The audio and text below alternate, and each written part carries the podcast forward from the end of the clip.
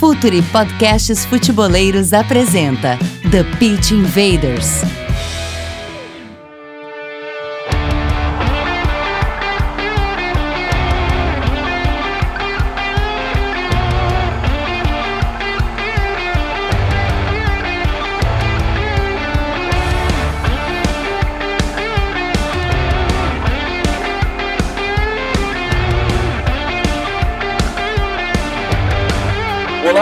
Futeboleiros! Olá, futeboleiras! The Pitch Invaders, episódio 94 no ar. É, estamos chegando quase no episódio 100 e na véspera de uma Copa do Mundo. Enquanto a gente grava, faltam 21 dias para o início do Mundial em 2018. Eu sou Gabriel Correa e serei host nesta invasão futeboleira no SoundCloud, também no iTunes e por todas as nossas plataformas. Além disso, não podemos deixar de citar os nossos colaboradores. Real Fever, o melhor fantasy do mundo. E se preparem porque a gente está com um visual novo do Real Fever, Cacilhas estrelando tudo isso. E se preparem também porque teremos a Liga do Futuri para a Copa do Mundo saber quem é que vai ser bom em aposta de jogador para o Mundial. Também ClipDraw, a melhor ferramenta para análise e destaque de jogadores. Por exemplo, no nosso Twitter já tem lá o Drops, o último Drops foi do Maicon, como a gente chamou, o quarterback do Grêmio,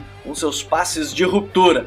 Não deixem de assinar o canal no YouTube, porque neste final de semana de Liga dos Campeões teremos live pré, pós-jogo, intervalo, uma super cobertura para Real Madrid e Liverpool, a decisão da Liga dos Campeões. Será que o Real Madrid conquista mais uma taça ou será que teremos o Liverpool voltando a ser campeão desde 2007 e agora podendo ser campeão mais uma vez da Champions League? Hora da conexão com o nosso invader da casa, Myron Rodrigues. Dali, Myron, tudo bem? Dali, Gabriel. Uh, feliz de estar aqui de novo para debater as ligas que terminaram já, né? Uh, e falando, seguindo falando de YouTube, também teve análise do, do Arthur, né? Do Grêmio, que, foi, que eu Bolívar a gente fez. Ficou muito boa, isso aí também tá lá, dá pra ver, tem que chegar a mil visualizações para eu ficar feliz, porque é meu primeiro vídeo. E vamos que vamos, os convidados são de outro nível, vai ser um baita programa. É, o Myron já tá virado na blogueira, na youtuber e tá lá no nosso unboxing número 4 sobre Arthur Melo, o centrocampista 2.0. Hora da conexão com outro invader, mas também já dá para dizer que é da casa. Leonardo Bertozzi, Dali Léo, comentarista dos canais ESPN. Prazer te receber aqui no Pit Invaders, Léo. Prazer é meu, meus amigos. É mais um invader aqui, honorário, já me sinto e Bom, vou voltar com vocês mais uma vez essa ansiedade aí, Champions League, Copa do Mundo, muita coisa boa pela frente.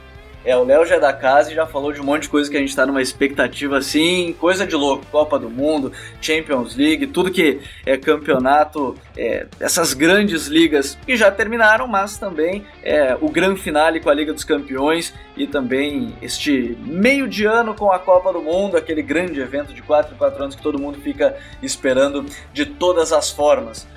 E outro invasor, para falar também muito de campeonato espanhol, Matheus Souza, ou Matheus Kovacic, como a gente gosta de falar também lá nas redes sociais.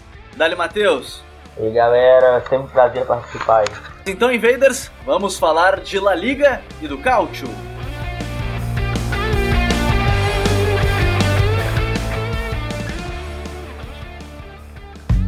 Está no ar o The Pitch Invaders, podcast semanal do projeto Futuri Cultura, análise e informação, com a profundidade que o futeboleiro merece.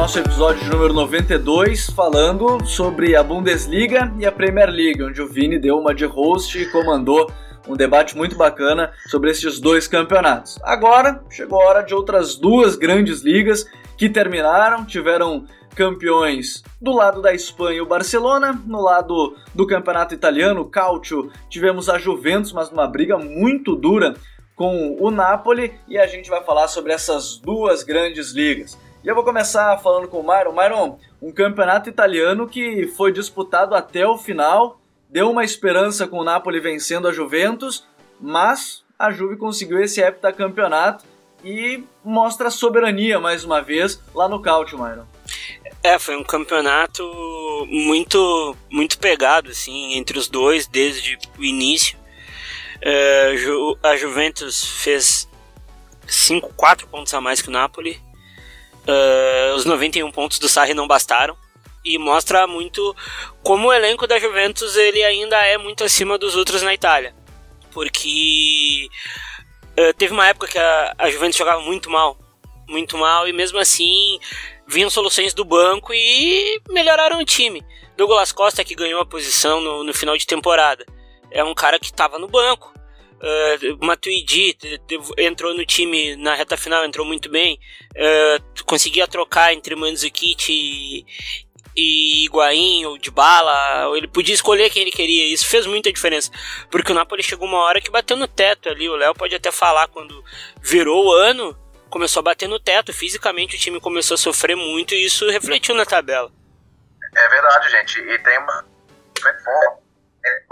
É até pra gente entender o tamanho da campanha do Napoli também. É, acho que é, a gente sabe o jogo em que o Napoli perdeu o time. O jogo em que o, em que o Napoli perdeu, na prática, para mim, foi o jogo o jogo da Roma, aquela derrota pesada em casa no momento em que a coisa estava ali, ponto a ponto. É, foi na época que a Juventus ganhou aquele jogo com a Lazio, naquele gol do Dybala no finalzinho, e, e, a Juventus, depois da vitória com, com a Inter da maneira que foi, o gol do Inter no finalzinho, estava na cara que, que não ia mais perder, né? mesmo depois de perder o confronto direto em casa. Uh, aquela vitória foi a vitória que decidiu o campeonato. O próprio Sarri falou sobre isso, né? Ele falou, a gente não devia ter visto o jogo, né? Porque moralmente aquele jogo praticamente matou o Napoli, que no dia seguinte foi até atropelado pela Fiorentina.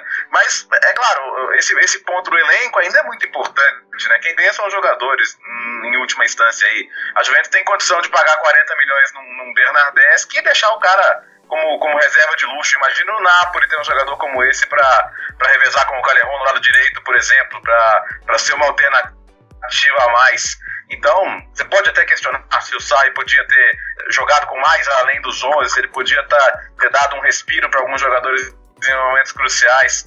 Mas o fato é que todo mundo esperava uma ajuda da diretoria também em janeiro e, e, em vários momentos ela parecia que ia chegar e aí ia ser o Yunis que ia vir, ia ser o Politano que ia vir, ia ser o, o Verde que ia vir, quis ficar no Bolonha, então ficou nessa ansiedade aí até a última hora e, e não chegou ninguém. Então Napoli ficou com, com um fôlego bem prejudicado na reta final do campeonato. O, o Napoli ainda conseguiu parir umas vitórias meio na garra ali, na vontade. A vitória com o Kievo, por exemplo, é uma muito marcante né, no finalzinho.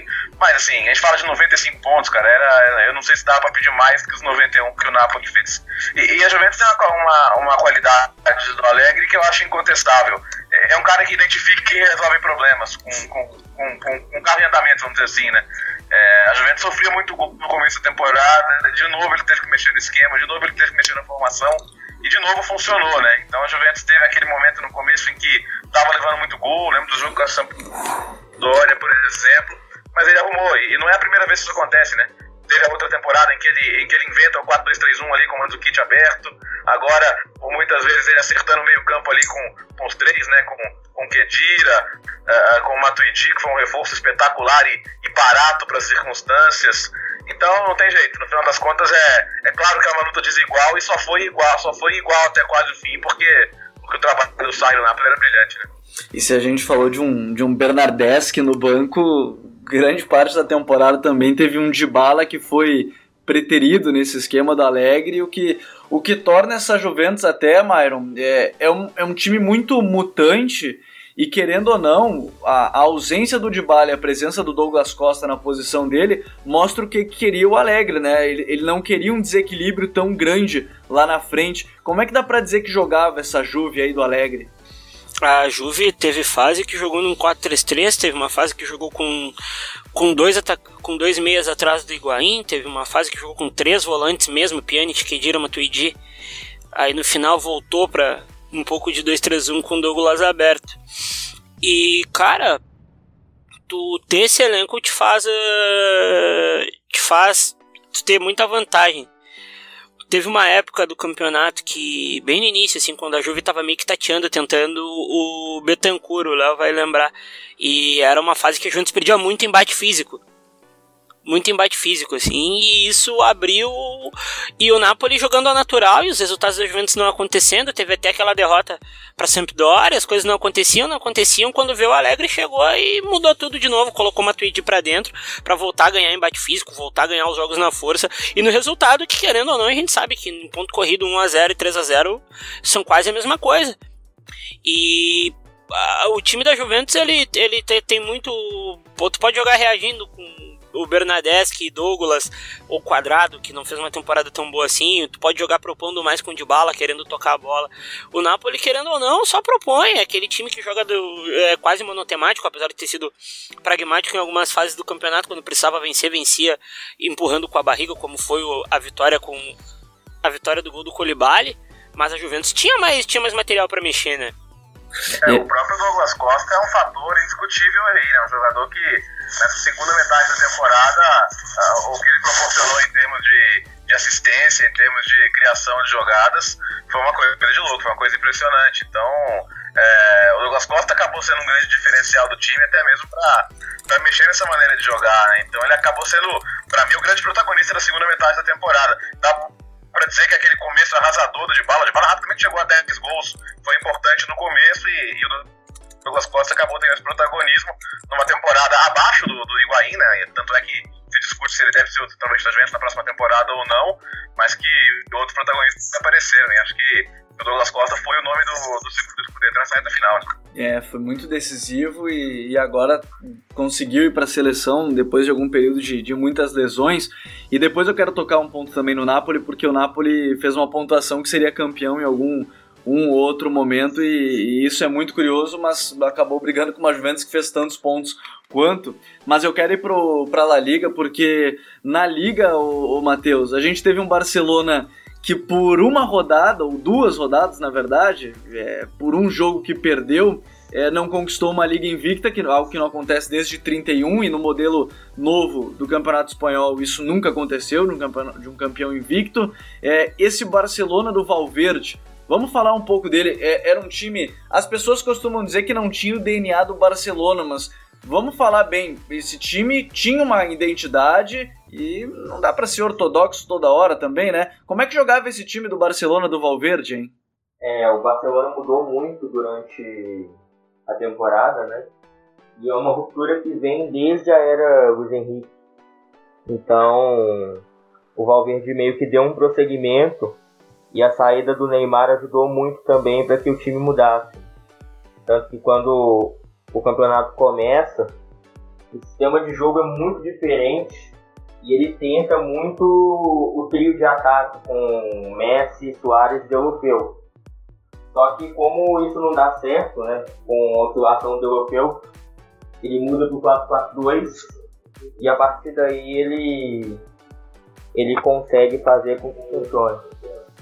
Pois é, e é um time interessante porque ele recebeu no início do campeonato numa Supercopa um time sem Neymar, com o Paulinho como única contratação e sem quase com um arremedo, porque ele tomou duas sapatadas na, na Supercopa, conseguiu dar uma mudada no time, fez um time mais consistente e, e na verdade, é, qual foi o, o, grande mérito dele nesse time que você acredita é, Matheus, porque a gente fala muito da temporada do Messi, mas é, tem algum outro jogador que mudou, virou outro atleta? Eu, eu gosto de ver muito o Rakitic, que é outro jogador, mas o que, que mais mudou é, com esse time do Valverde que a gente viu das últimas temporadas do, do Luiz Henrique? A forma de jogar ficou mais eficaz. Assim, dá para dizer que o Barcelona na temporada passada não conseguia achar as formas de vencer e, e com o Valverde conseguia, principalmente a partir do momento que ele, ele conseguiu encaixar os outros jogadores, os coadjuvantes da equipe. Na temporada passada era muito uma dependência muito grande do, do trio MSN e o que, que a gente conseguia ver durante esse ano é que a equipe conseguia render mais jogadores que estavam embaixo, principalmente o Rakitic, porque mudou muito a função dele da temporada passada para essa, né? Deixou de ser um jogador que abria muito espaço para o Messi a partir da ponta direita para virar um meio-campista. Isso aconteceu de uma forma até gradativa durante a temporada. Que o Barça começa o ano com o Rakitic muitas vezes atuando como o cara mais aberto à direita no 4-4-2. E com o passar do tempo, o Valverde encontra com a dupla Rakitic e Busquets por dentro a melhor forma de jogar, de ter a bola e de acionar o Messi. Então, à medida que isso acontece, que outros jogadores são acabaram sendo potencializados, o time melhorou muito. O Paulinho na primeira metade de temporada, enquanto o Barça muitas vezes era também reativo, né? E a partir do momento que o time encontra dois pontos mais agudos e joga melhor com a bola, às vezes com o Iniesta vindo por fora como um falso ponta e trazendo para dentro pro, pro Alba fazer essa, essa profundidade no lado esquerdo. A, o Coutinho chegando, o Dembélé. Então foi uma evolução muito gradativa e nesses meses que decorreram a liga, o Barça sempre ia conseguindo alguma forma de vencer quando não era só o Messi, que por si já é um jogador quase que autossuficiente em muitas coisas no sistema ofensivo. É, e assim, é uma coisa legal de lembrar, né? O, o, a Supercopa que já foi citada, ela, ela trouxe um pessimismo que há muito tempo não se via, né? A ponto do, do Piquet, que é um cara super orgulhoso, admitir que, que nunca tinha visto uma diferença tão grande em desvantagem do Barcelona nesse confronto. E, e mesmo a novela Coutinho, né? O Barcelona muito, muito seguro de que de que ia conseguir, aí não conseguiu contratá-lo naquele momento, contratou o Dembélé e, e que chegou e já se machucou, né? Naquele momento o cenário para o Paulinho chegar era, era, o, era, o, pior possível, né? Porque pensa, é, tá bom, um jogador com seleção brasileira, mas vindo da China, pelo valor que foi, é, Neymar tendo saído da maneira que saiu, tudo isso não, não colaborava para que, a, que a chegada dele fosse recebida com tanto alarde nem com tanto otimismo, né? Mas essa, essa antítese que ele representa em relação à maneira histórica do Barcelona jogar acabou sendo muito interessante. E a primeira parte da temporada dele, de fato, foi, foi bastante curiosa, até porque ele, ele era um corpo estranho, mas ele, ele de certa forma, foi um elemento surpresa para o Barcelona em vários momentos, né? Então, assim, acho que, é, é, claro, já com o Luiz Henrique, já não era mais o Barcelona só da posse, foi o Barcelona reativo, foi o Barcelona que jogou muito já em função das individualidades quando ganhou aquela Champions, mas essa temporada agora foi a que escancarou a ruptura definitiva. O Barcelona não, não tem mais nada a ver com o Barcelona de, de 10 anos atrás, né? Acho que é isso que é interessante pontuar e com o modelo que mostrou capaz de ser vitorioso também, tanto que foi perder um jogo só na penúltima rodada. Né? É, e isso é muito interessante mesmo que o Léo fala, porque é, o Paulinho chega quando a torcida queria, sei lá, qualquer outro meio-campista e vem um meio-campista físico, né? Que, que todo mundo queria um novo chave, chega o Paulinho, mas ele ganha, conquista a torcida no primeiro semestre, depois tem uma queda, mas de qualquer forma ele acaba simbolizando é, nesse primeiro momento a, a temporada do, do Barcelona. Isso no Campeonato Espanhol. E aí a gente vai falando desses times, fazendo quase que uma tabela de Espanha e Itália, porque na Itália eu quero voltar ao Napoli, que foi o vice-campeão. É, é um time que se desgastou de certa forma. A gente falou do elenco, a gente falou que faltou peças.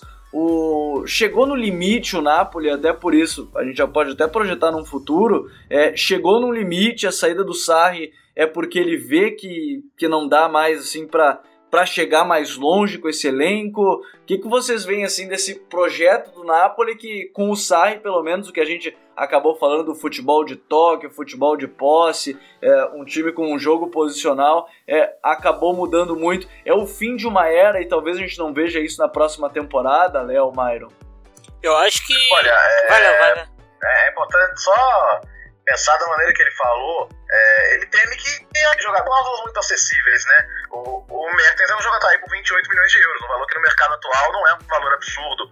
Um Calhão pode sair por 20 milhões. Você tem jogadores tão valorizados que podem querer sair, né? Um, um Koulibaly, o próprio Jorginho é um cara que, que agrada demais na, na Premier League. Então, acho que ele não sentiu a segurança de que ele manteria a base do elenco e que é, e, que, e que os substitutos eventualmente seriam à altura, porque se você pede um Mertens por 28 milhões, você não vai conseguir por 28 milhões o substituto à altura no, no, mercado de hoje. Então acho que essa insegurança foi o que fez ele, ele retardar ao máximo a resposta, até que o, que o acabou se cansando, não quis mais esperar e, e foi atrás do Ancelotti, que eu acho que, que, é, que é evidente que vai ser uma ruptura, é evidente que vai ser uma diferença muito grande em relação ao que o, ao que o Napoli apresentou. É, essa questão do, do tratamento das Copas, é claro que ela, ela foi um ponto também de discordância, né?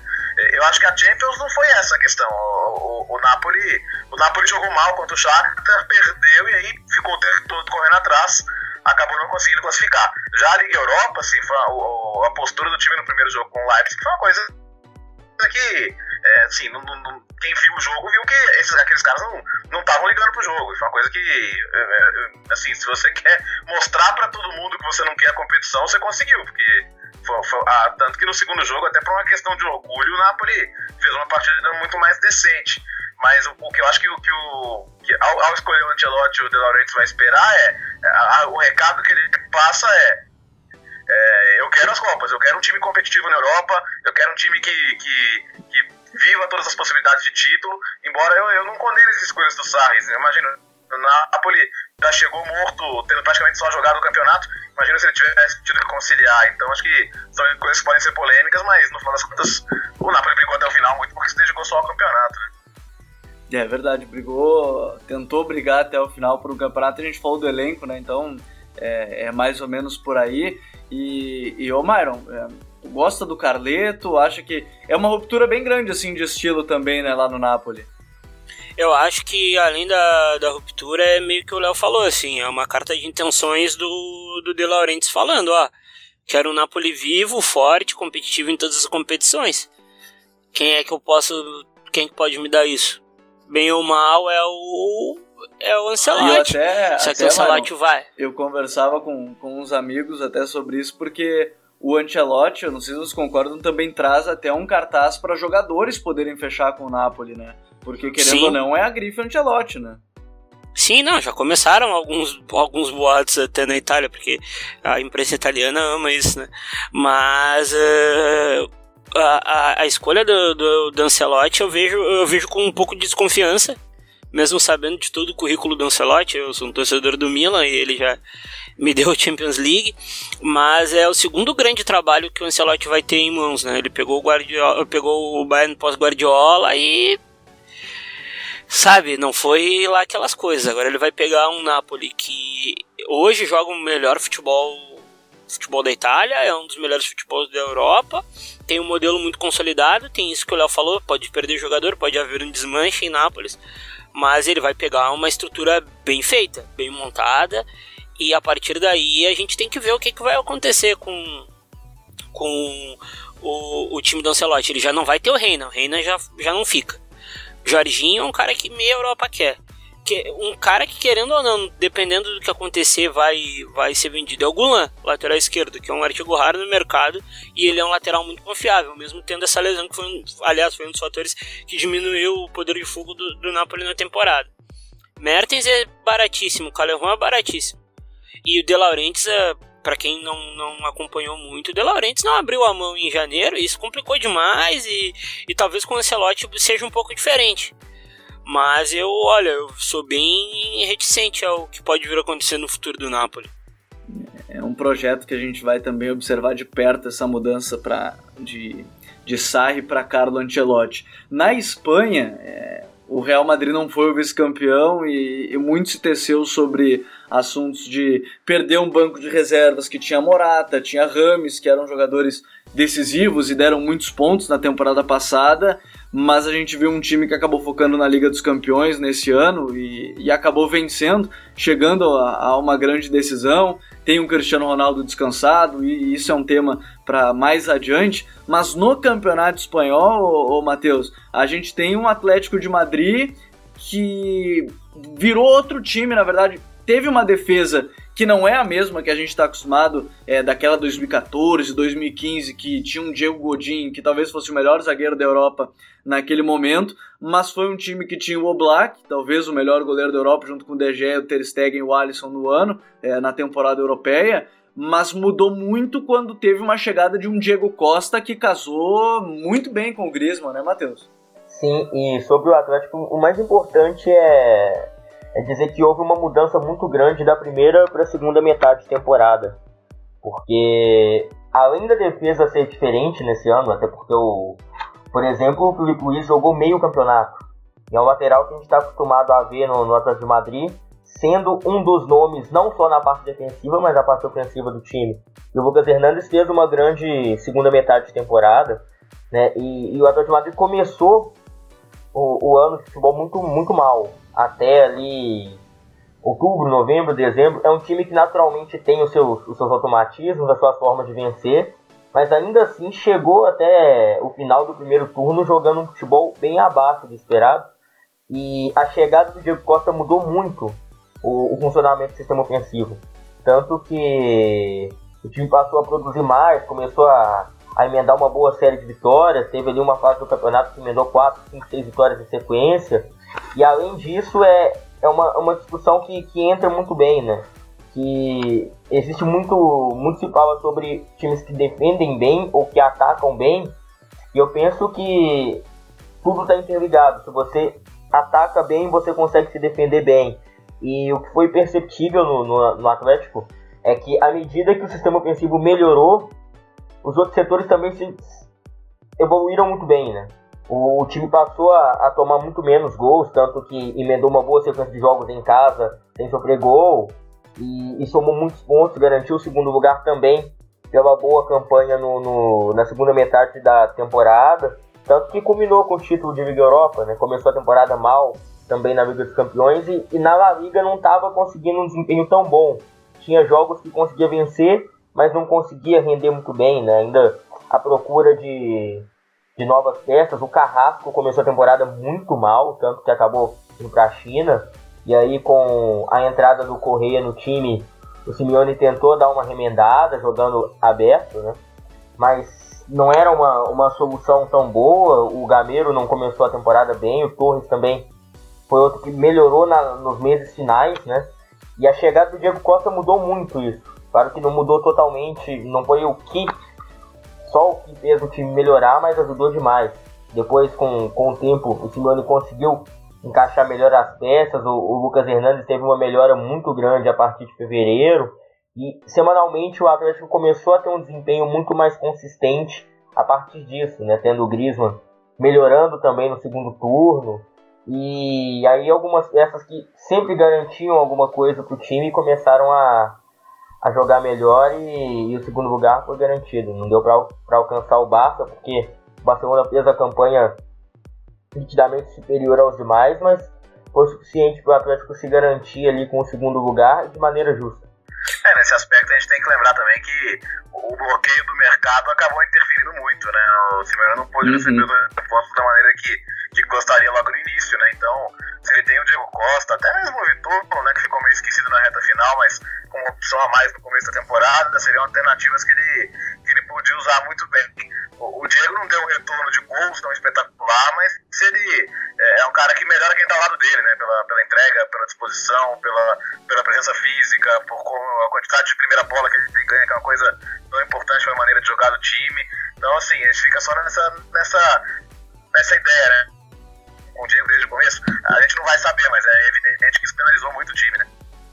É verdade, porque ele encaixou muito bem com, tanto o Diego Costa com o Griezmann, porque o Diego acabava abrindo espaço para o Griezmann aproveitar muito é, a entrelinha dos adversários, então isso foi uma, uma, uma dupla muito legal que se formou e que talvez até possa mudar no, no final do ano. Muito se fala de algumas situações do Griezmann indo para Barcelona e, e, tudo mais. Agora, um debate que acontece muito, eu vejo muito nas redes sociais, e eu sou um defensor de um lado. Eu quero saber de vocês até porque é um debate que sempre se fala qual é o melhor campeonato do mundo. E aí eu vejo muitas, é, muitos debates ultimamente quanto a Premier League e La Liga, querendo ou não, são campeonatos de maneiras diferentes de, de jogar futebol.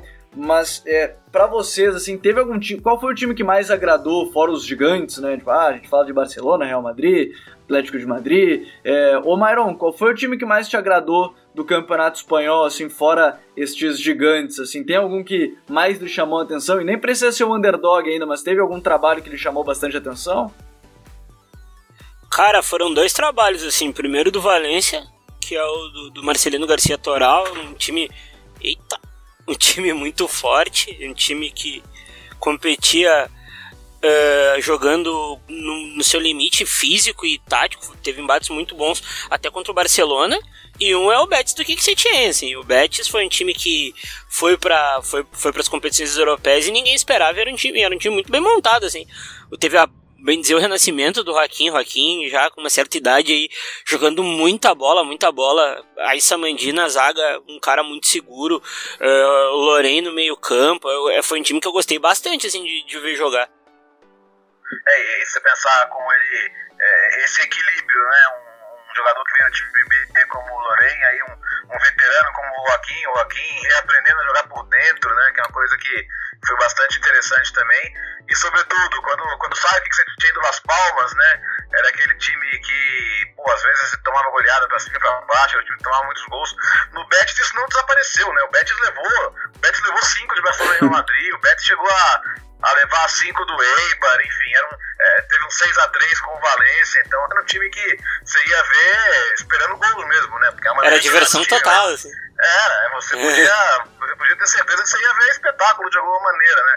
Mas é, tá, é a prova de que dá pra você assistir e ser competitivo, porque você brigou até o final pelo quinto lugar, acabou, acabou em sexto, mas enfim, acabou classificado direto para a Liga Europa, acabou na frente do Sevilha, que é uma coisa que é, nessa era de tanto sucesso do Sevilha tem sido rara de acontecer, então foi muito legal de ver. Mas eu acho que tem tanta realidade intermediária para destacar, né? É, é, por exemplo, muito justo agora ver o, ver o Garitano assumir a Real Sociedade depois de segurar o Leganês da primeira divisão de novo, muito bacana. O, o próprio trabalho do, do, Girona, que coloca o Pablo Martins até como um, candidato agora a assumir o Sevilha. O Girona, em determinado momento, estava brigando para ir para competição europeia. E o, Girona, e, o Girona, é. e o Girona nada usual pro, pro modelo espanhol de jogo, né? Uma linha de três zagueiros por muito é, tempo. Assim.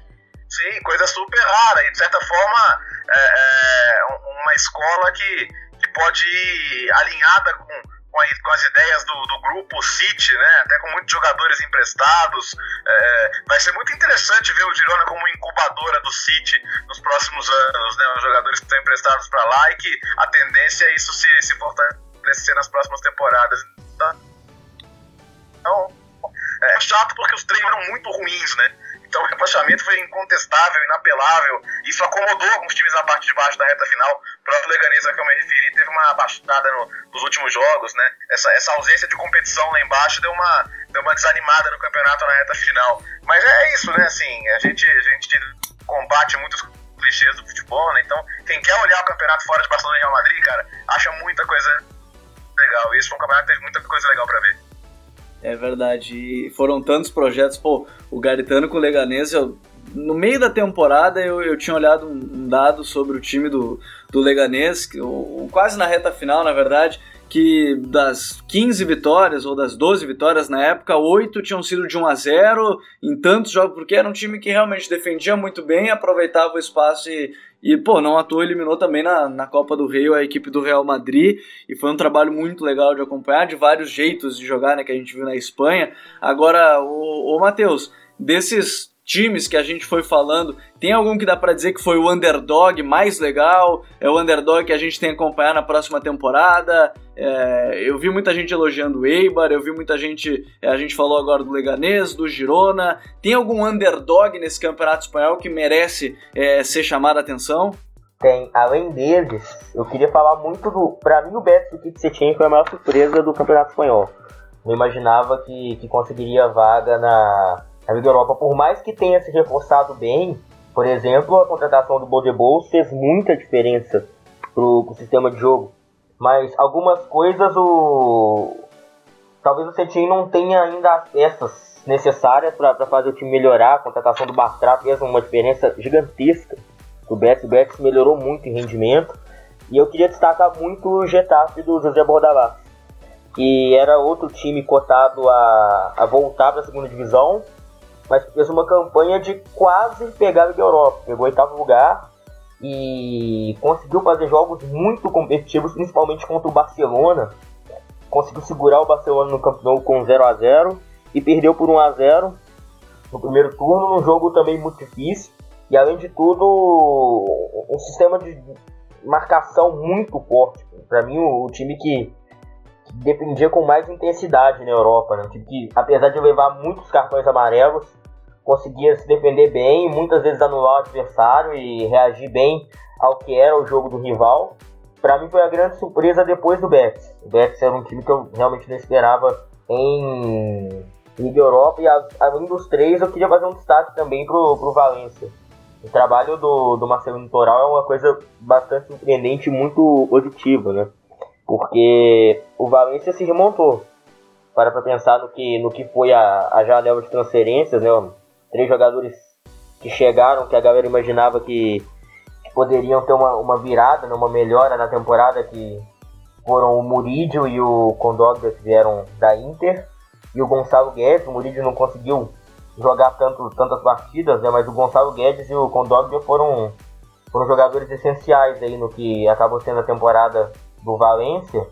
Um time que, que foi muito bem encontrado ainda nas primeiras rodadas, né, uma, uma linha de quatro no meio de campo que, que perdurou e todos os bons momentos do Valência no campeonato foram com ela, com Soler e e Gonçalo Guedes abertos e Parejo e Condoglia no meio campo. Para mim, depois de Rakitic e Busquets, a melhor dupla de meio campistas do futebol espanhol. Então, assim, para mim os maiores destaques foram esses três. O Getafe, o Betis e o. Foi ressuscitar o Condoglia foi um favor para a Inter ainda, né? Porque ele é um jogador que estava praticamente perdido por lá, né? Não, não, não, conseguiu se adaptar, teve muitos problemas e, e, e a Inter não consegue recuperar todo o investimento, mas hoje já confirmou que que a venda foi definitiva, né? Então acabou sendo um negócio daqueles bons para todo mundo, né? Porque aquele jogador que apareceu no Mônaco, eu me lembro de uma atuação dele especial contra o Arsenal numa Champions League, que, caraca, que, que jogador é esse? Né? Que bom que ele conseguiu se reencontrar, acho que ele encontrou um cenário bom e, e esse negócio ficou bom para todo mundo no fim das contas. Né? E já ficou como uma pena ele não ter ido para a Copa do Mundo, porque a temporada do Condogbia foi realmente. Foi muito boa. Muito é, boa. Foi muito acima da média e que bom que ele se recuperou. E, e a gente falou do, do, do Carlos Solero, mas também o destaque para Dani Parejo mais uma vez uma pena que ele sozinho conseguiu dominar por muito tempo no Valência, né? Meio campo do Real Madrid, do Barcelona, e agora ele tem uma parceria. Eu estou muito curioso também para a próxima temporada do, do Marcelino. Mas é, indo para o campeonato italiano, eu confesso que eu não consegui assistir muita coisa, mas eu vi por cima Lazio, vi por cima Atalanta, é, foram os times que eu mais vi assim, fora os grandes italianos. É, ô Myron, quem é que dá para destacar assim, fora é, Juventus, fora Napoli, quem é que a gente pode destacar desse campeonato italiano aí que surgiu como um projeto muito bacana nessa última temporada? Eu gostei muito da, da Sampdoria do, do João Paulo, que uh, ressuscitou com Colharela, foi um dos artilheiros do torneio, foi jogando muito, o Lucas Torreira floresceu e se mostrou um camisa 5 de muito talento no futuro vai dar muito Denis para E finalmente, mais um da gloriosa geração belga, mais um uh, uh, desenvolvendo. Eu gostei muito também da Fiorentina que se ajeitou, né, mesmo com o time sendo desmanchado, e da Lazio, cara. A Lazio que por, olha, por detalhe não não entra na não entra na Champions League, por detalhe não uh, joga a semifinal da, da Liga Europa com Milinkovic Savic jogando muito, Immobile jogando absurdos com Devray que vai embora, vai para Inter de Milão jogando absurdos. Eu achei um time muito bem montado pelo, pelo Luiz Henrique, assim, é, é, é um daqueles times que me deixou, me deixou bem feliz, assim, olhando a liga. Não, e, tem, e, tem, e acho que a gente não pode deixar de destacar a Atalanta por uma coisa que para mim é notável. É, primeiro, também é time que, que perde jogador, que, que perde peças depois de uma grande temporada, e conseguir ficar em sétimo, voltar à Liga Europa, tendo jogado a Liga Europa e bem, né? É, classificar bem num grupo que tinha Lyon, que tinha Everton, fazer um jogo super equilibrado com, com o Borussia Dortmund, sem poder jogar em casa na Liga Europa, né? Por, causa, por questão de estádio. E impressionante. E achando outras, outras alternativas. Gozens entrou muito bem nesse time nessa temporada, por exemplo. Então, assim, se você olhar para o trabalho do, do Gasperini, né? É uma coisa que para mim já me impressiona mais até que, que, que aquele ótimo Genoa que ele deixou na década passada. Para mim, um time como o Atalanta classificar duas vezes para a Europa é, é, notável. É realmente uma coisa que chama muito a atenção.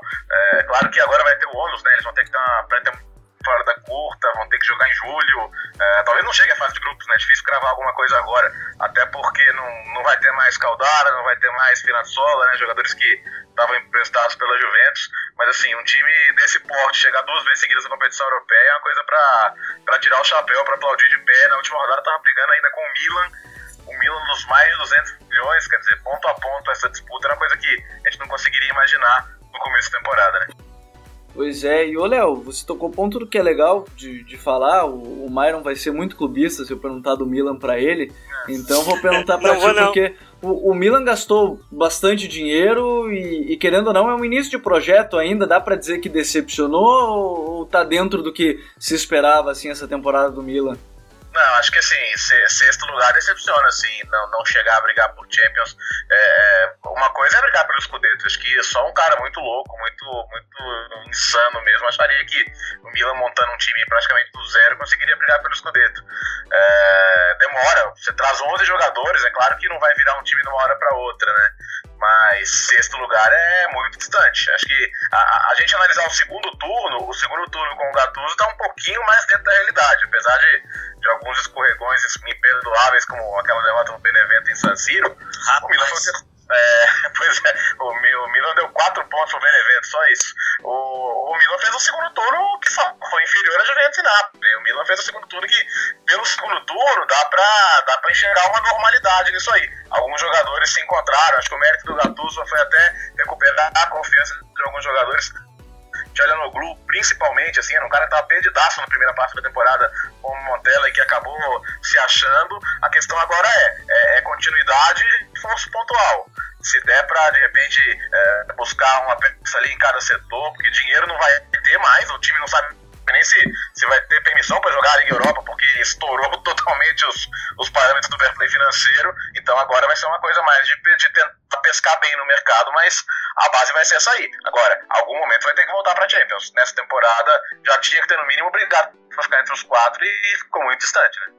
É, e, e tomara que a gente veja um Milan voltando a crescer, né? Porque tem o dinheiro, agora quem sabe acertando em contratações pontuais, melhorando de maneira geral mas agora, para a gente ir para esse nosso balanço das ligas, é, a gente está falando de La Liga e, e a parte acho que todo mundo gosta é de falar de jovens promessas que estão surgindo e algumas foram citadas já durante os times porque elas acabaram se tornando é, muito importantes e peças fundamentais nas suas equipes. Ô Matheus, do Campeonato Espanhol, lá, eu vou estipular uns três nomes, eu acho que fica bom. Depois eu falo mais três, você fala três, a gente vai fechando dessas jovens promessas. Quem é que dá para dizer que são os garotos que são must see, os garotos que a gente tem que ver é, para a próxima temporada que você olhou no Campeonato Espanhol em 2017 e 2018? Eu não sei se entra bem como um garoto, na verdade entra numa categoria um pouco diferente, mas que se começou a tornar realidade nessa temporada foi o Englet, no Sevilha, que chegou tipo um achado ali na, na, ainda com o São Paulo, que foi ganhando seu espaço, fez uma temporada sensacional principalmente segunda metade de temporada, ali com, com uma, uma, atuação muito boa contra o United na Liga dos Campeões e um, um segundo turno um Sevilha não tão arrumado, mas com excelentes atuações do Englet, muita gente questionou até se ele deveria ou não estar na, na Copa, né? Porque foi, ao menos para mim, depois de um Tite, o melhor zagueiro francês da temporada. E do que aconteceu, eu achei muito injusto ele não ter sido convocado na, na preferência ao Rami. E dentre os jogadores mais novos aí, que são um pouco mais menos falados, né?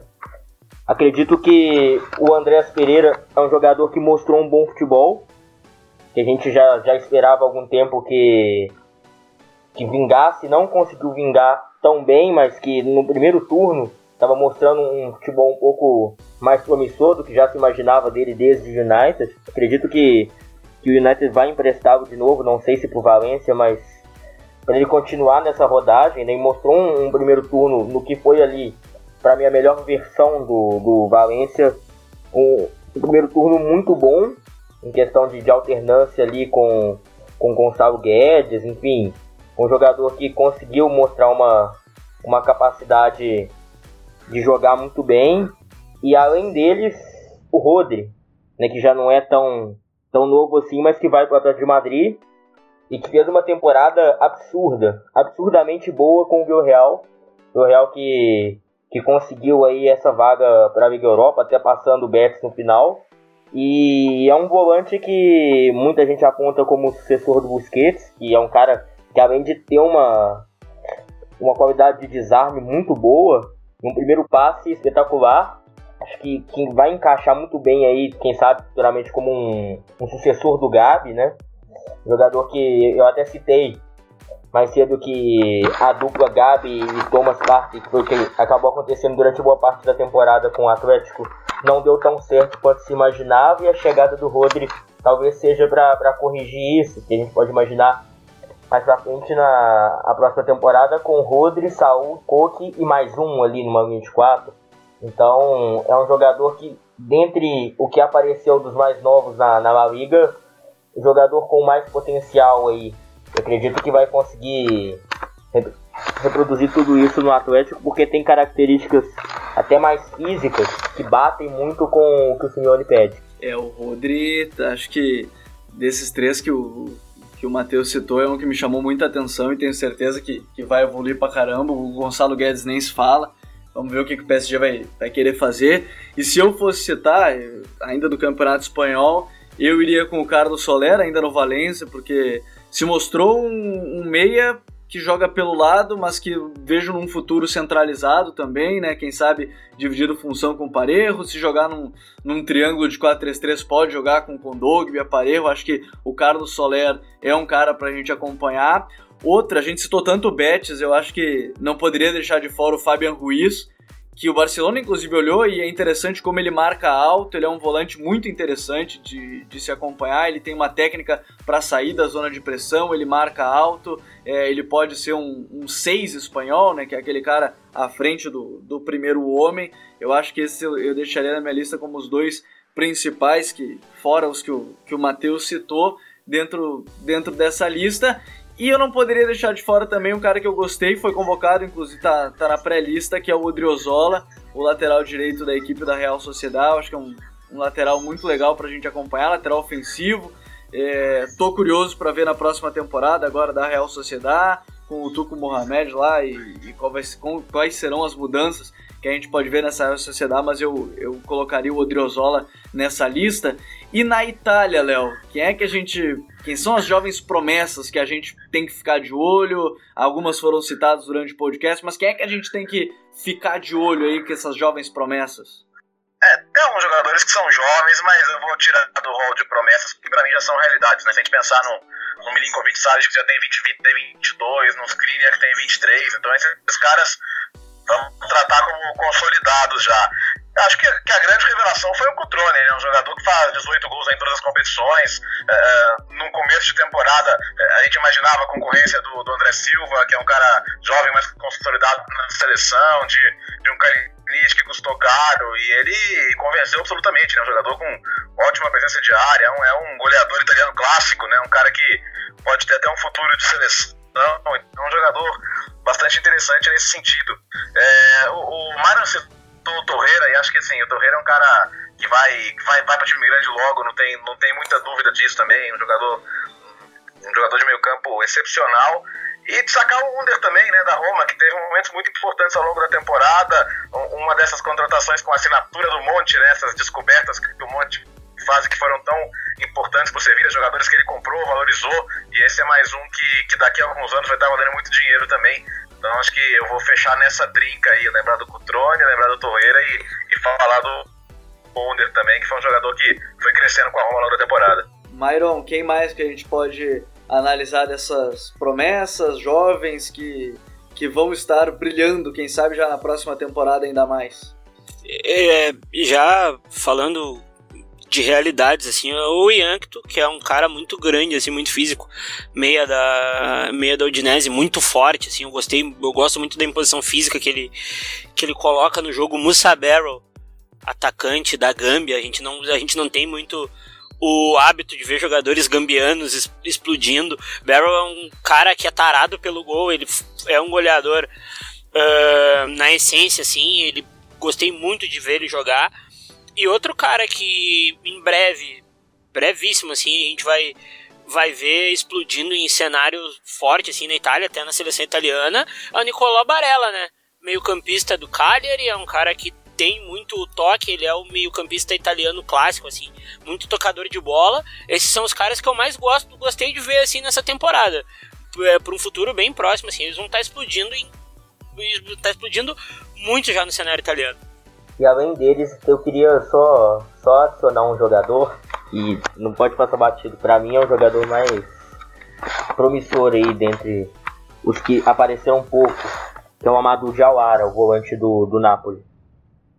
Que muitas vezes apareceu, principalmente na primeira metade da temporada, como substituto do Jorginho, e fez jogos muito bons até contra, contra adversários pesados na Liga dos Campeões, né? Um jogador que que tem um passe muito bom e, e atuando como, como o primeiro homem no meio de campo foi, foi das, minhas mais gratas surpresas assim na temporada europeia. E de todos esses nomes aí, a gente acha que todos vão estar brilhando já na próxima temporada, se duvidar já, tão, já estarão envolvidos em grandes negociações.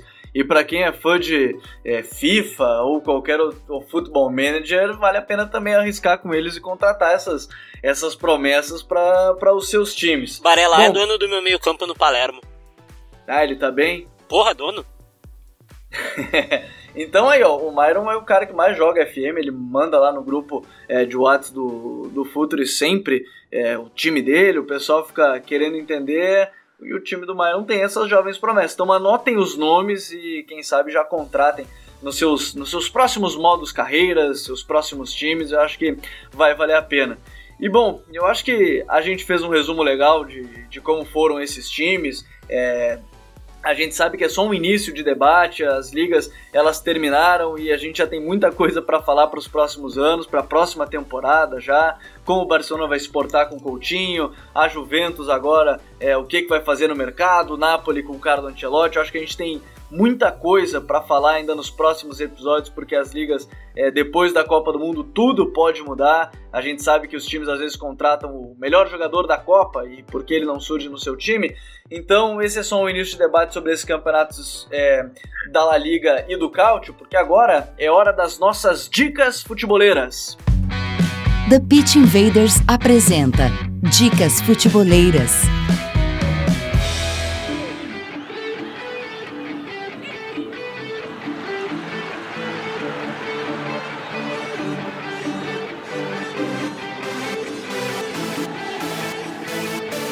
Minha dica futeboleira, ela não foge muito da Copa do Mundo, né? Porque, como eu falei, enquanto a gente gravava, faltavam 21 dias por início do Mundial.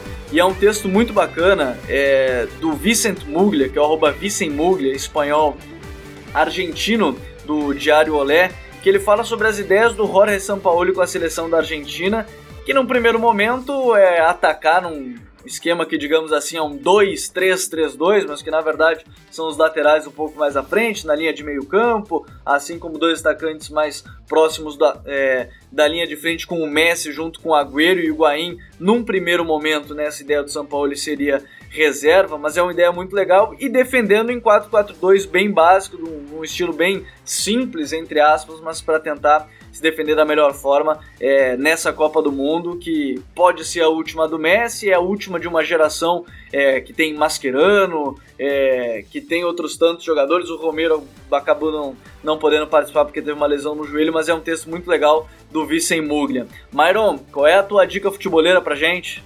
A minha dica futeboleira é uh, o, uh, o semanal inteiro. O Ecos do Balão fez uma, fez uma semana toda falando de Liverpool Real Madrid, de fraquezas, de qualidades, de, de situações de, de jogo que podem vir a acontecer na final que vai acontecer na final de sábado. É, o pessoal do Ecos deita e rola, é, é, o meu canal preferido no YouTube, depois do nosso, óbvio. É, eles deitam e rolam e eu acho que é uma dica que todo mundo precisa ver. É, o Ecos del Balão também é uma das nossas inspirações e vale realmente ver é, isso e, e essa semana de Liga dos Campeões. Léo, qual é a tua dica futeboleira? Bom, a minha é uma entrevista do presidente da Juventus, André Agnelli, no Guardian, no diário britânico. Se você colocar Agnelli Guardian, você acha facilmente, né? Chama Meu Projeto para Reformar o Futebol Europeu ele que também é o presidente da Associação Europeia de Clubes, e ele coloca algumas coisas bem as claras, né, de como, como alguns clubes gostariam de fazer mais jogos de Champions League, menos jogos de campeonatos nacionais. É uma coisa que o Wenger falou numa das suas últimas entrevistas, né, de que o futebol parece caminhar para isso, né, onde no final das contas os grandes clubes vão jogar mais entre si e, e menos jogos domésticos. Eu confesso que não sei o quanto isso é viável, nem o quanto isso é possível, mas cada vez mais se discute, né? Ainda mais na Itália, onde a distância para liga como a Premier League só cresce, né? Em termos de, de retorno, em termos de direitos de TV, em termos de patrocínios. Então, esses times grandes estão querendo correr atrás de algum jeito e para eles a solução é que time grande jogue só com time grande na Europa. É, é polêmico, isso dava praticamente um podcast inteiro, mas a, a, acho que na entrevista ele coloca bem as razões dessa maneira de pensar e vale a leitura. Acho que é uma entrevista bem esclarecedora sobre esse ponto de vista. É, isso é um tema que vai ser muito debatido, porque o Kelini já falou, inclusive, também sobre a, a, a, a Europa, a Superliga da Europa, uma liga dos um campeonato aí para os gigantes em, em pontos corridos. Acho que tem muitas coisas que a gente tem que vai ver de debate nos próximos anos. E Léo, mais uma vez agradecer. As portas, você sabe, né? Estão sempre abertas porque tu também é um invader como a gente. Só chamar, gente. Sempre as ordens e é sempre um prazer. Vamos atacar no Calcio Pizza, hein, Léo? Vambora, tá chegando, hein? Tá chegando. Esse é um spoiler que o Myron já está dando e eu já tinha quase esquecido. Ô, Myron, eu não vou deixar tu dar mais spoiler, vou agradecer mais uma vez e o Cautio é a melhor liga do mundo. Claro que é. é, é a Cautio é a, a, nossa Jennifer Aniston, assim, o tempo passa, mas segue linda, sabe? A gente tem que valorizar esse campeonato aí. Obrigado aí, um baita papo para variar. E vocês são, vocês são foda aí. Vamos, vamos junto, vamos junto que nós vamos longe. Valorizem o Cautio. Matheus, qual é a tua dica futeboleira pra gente? A minha dica é um post do Léo Miranda que fala sobre o Real Madrid, o paradigma do Real Madrid, o que vem antes, o jogador ou a organização do jogo. Que entra muito numa, numa discussão falada sobre o que é mais importante na equipe, né? Se, se o futebol dos jogadores, se a equipe tem que ser priorizada, e se, ou se tem que haver um consenso entre essas duas partes, né? E ele fala muito bem sobre isso, até na semana de, de final de Champions, é bem detalhado esse assunto sobre um dos finalistas. E é um texto muito legal esse do Léo, porque entra num paradigma que a gente vem falando muito de coletivo e individual, e, e é algo muito interessante, acho que vale debate. O Léo é, fez um texto muito bacana e vale realmente ler. Matheus, mais uma vez, graças. Eu não preciso nem dizer outra coisa, você também é um dos nossos, colaborador lá no blog também. Só vender como a gente, Matheus. Cara, é sempre um prazer participar e sempre que precisarem, tô aqui.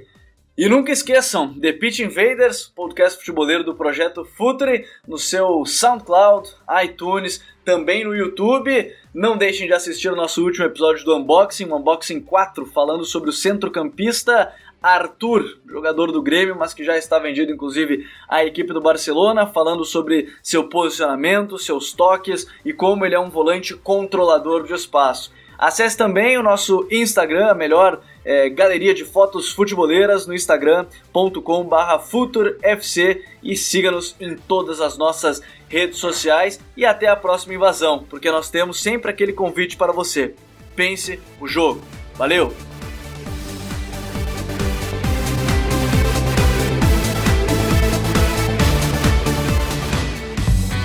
Projeto Futuri apresentou The Pitch Invaders. Acesse www.futuri.com.br. Pense o jogo.